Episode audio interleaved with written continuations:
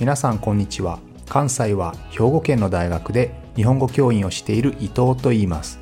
このプログラムでは日本語を学習中の皆さんに毎週一つか二つニュースを選んでその中に出てくる言葉や日本の文化社会歴史に関わることをお話しします。自然なスピードででもほんの少しだけ表現や文法を簡単にして話しますので皆さんが日本語そして日本を学ぶお役に立てれば嬉しいです。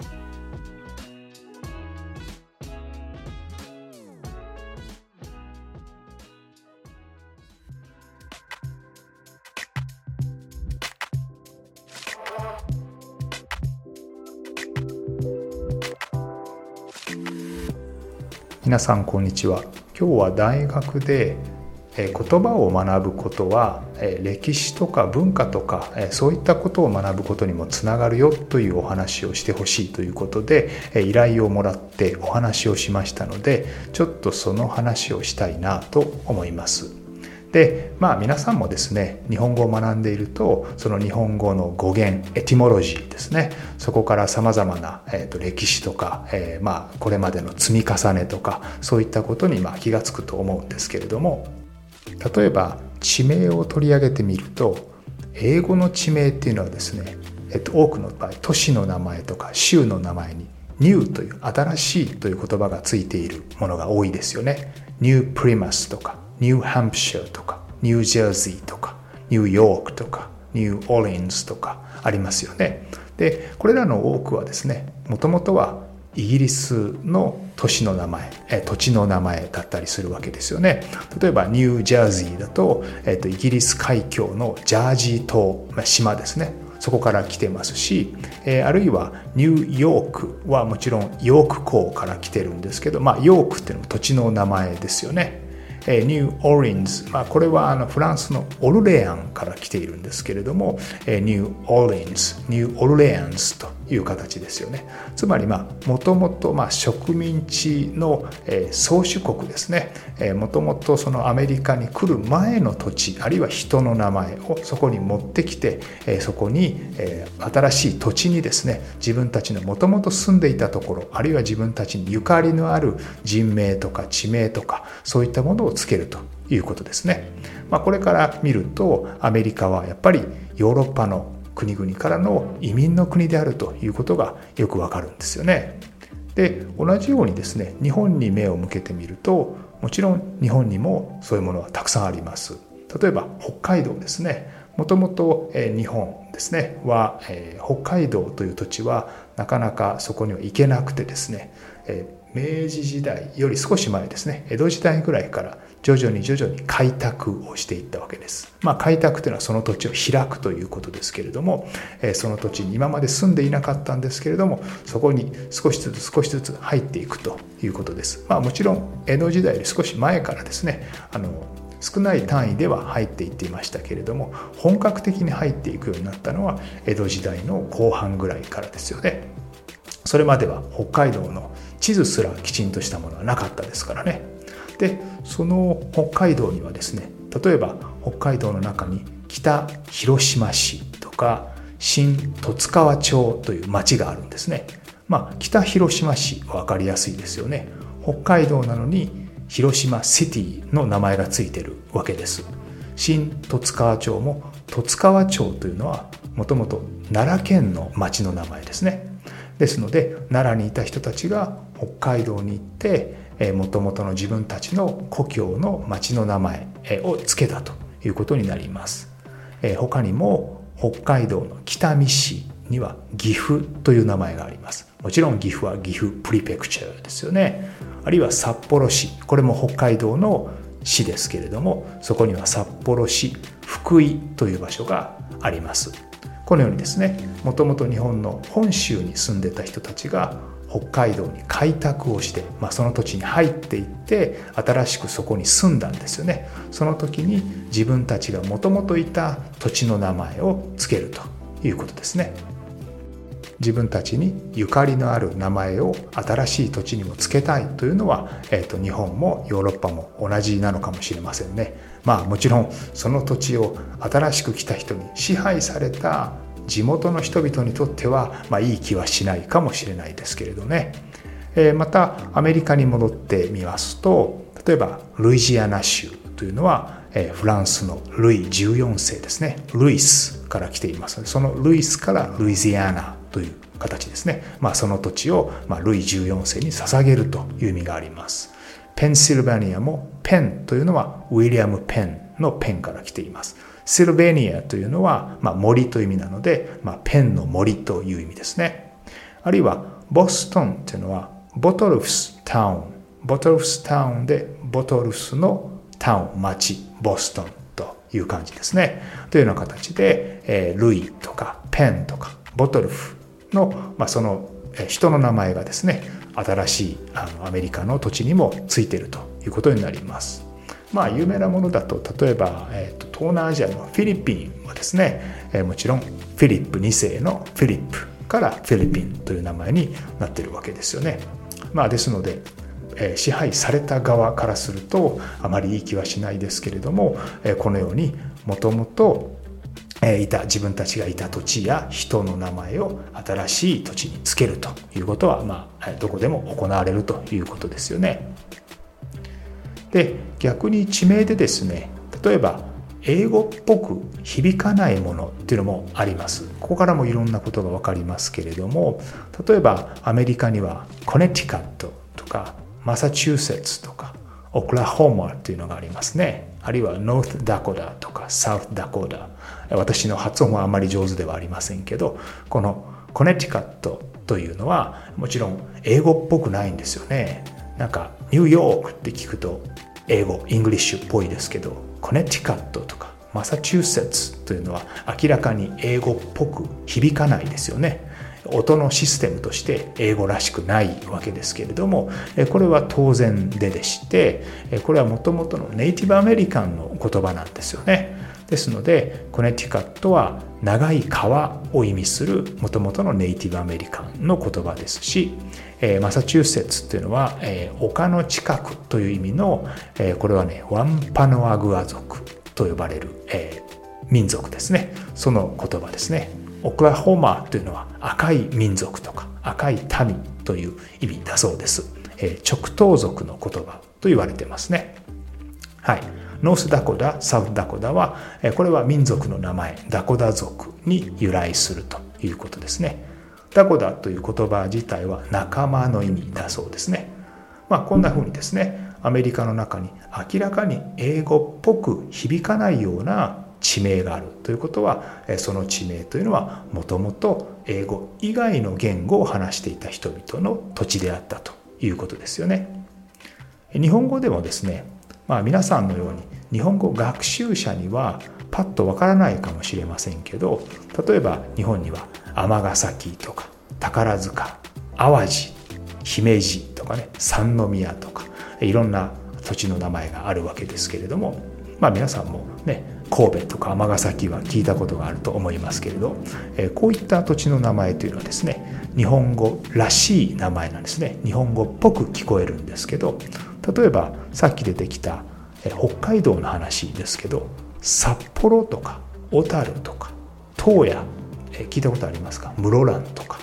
こういったもの北海道の土地の名前なんですけど札幌とか小樽とか洞爺洞爺はまだ日本語らしく聞こえるかもしれませんけど室蘭とかね。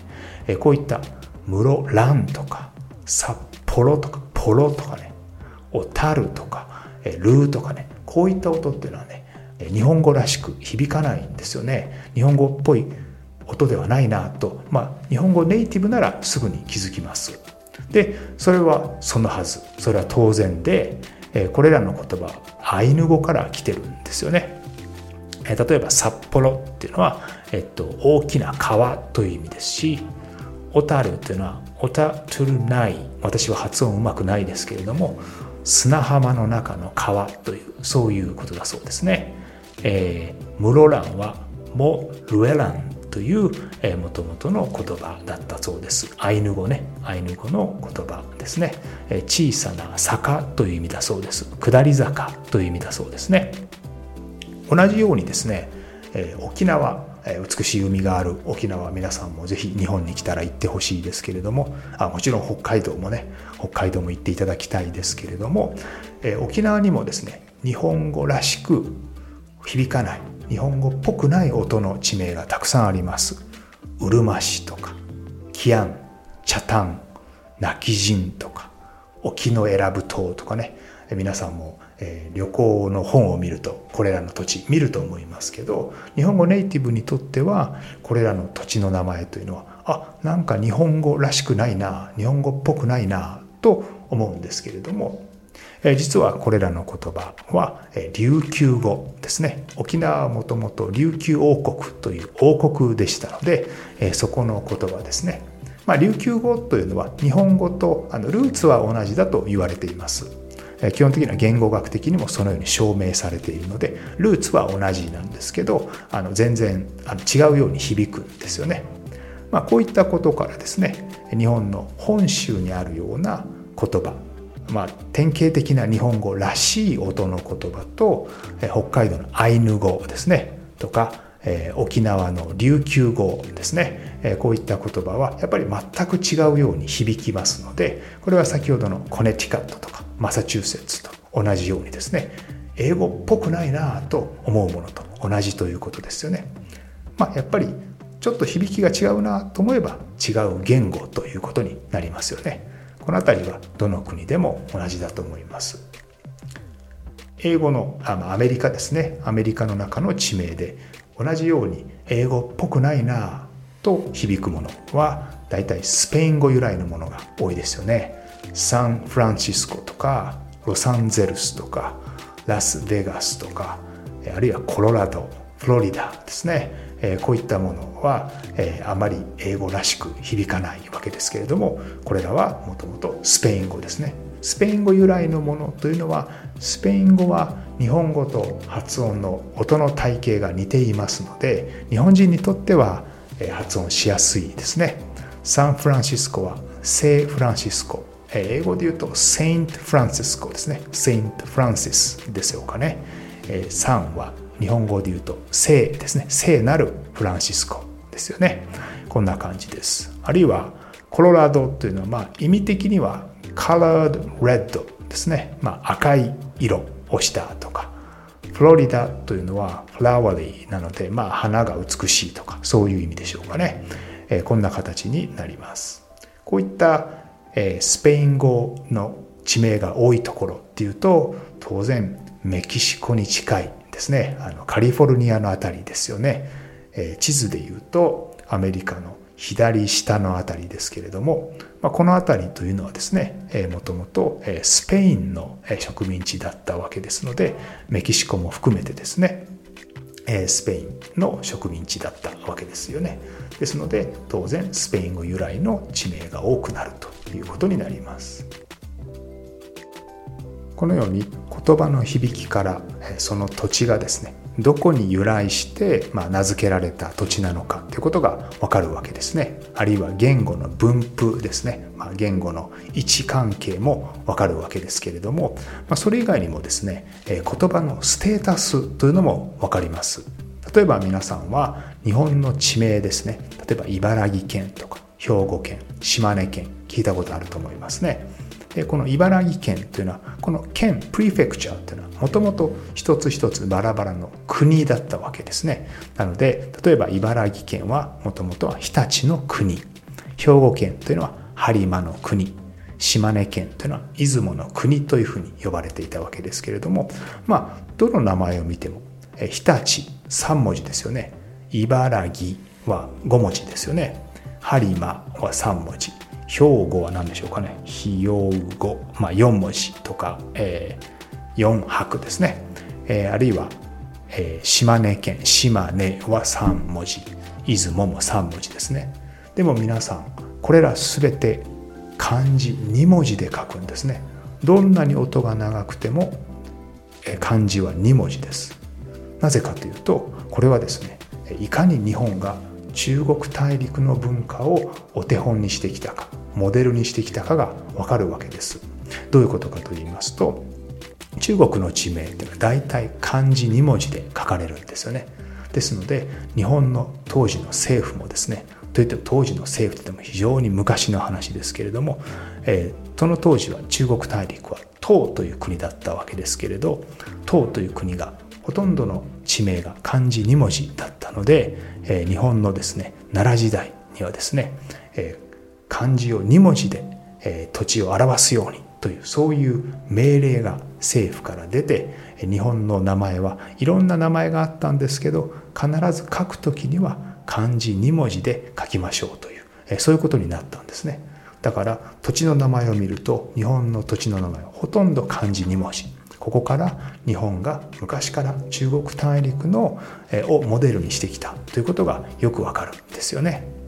こういう言葉のステータスですね。というのはいろんなところから分かります。例えば英語でも同じですね。英語というのはもともとゲルマン語系ジャーマンの言葉が多いですよね。でこういった言葉と途中から入ってきたフランスの言葉そしてさらにその後に入ってきたラテン語ラティウムの言葉ですね。これらがまるで3階建てのようになっていて一番例えば一番低い ask とか book とかこういう言葉ですね。大体言葉短いわけですけれどもこういったゲルマン系の言葉の次に question ask と同じ question 聞くという意味ですよね。question があってそしてラテン語系の interrogate という言葉もあるわけです。全部聞くという意味です。誰かに何かを聞くという意味ですけれども ask が一番低くてもともとのものでそこにより上品なフランス語 question が入ってきてさらに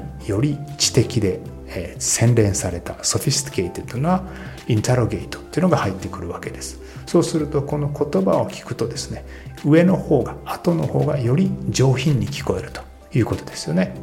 えー、例えばオックスとかピークシープとても有名な話ですけどオックスは牛ピークは豚シープは羊ですけれどもこれらは料理の時上品な時には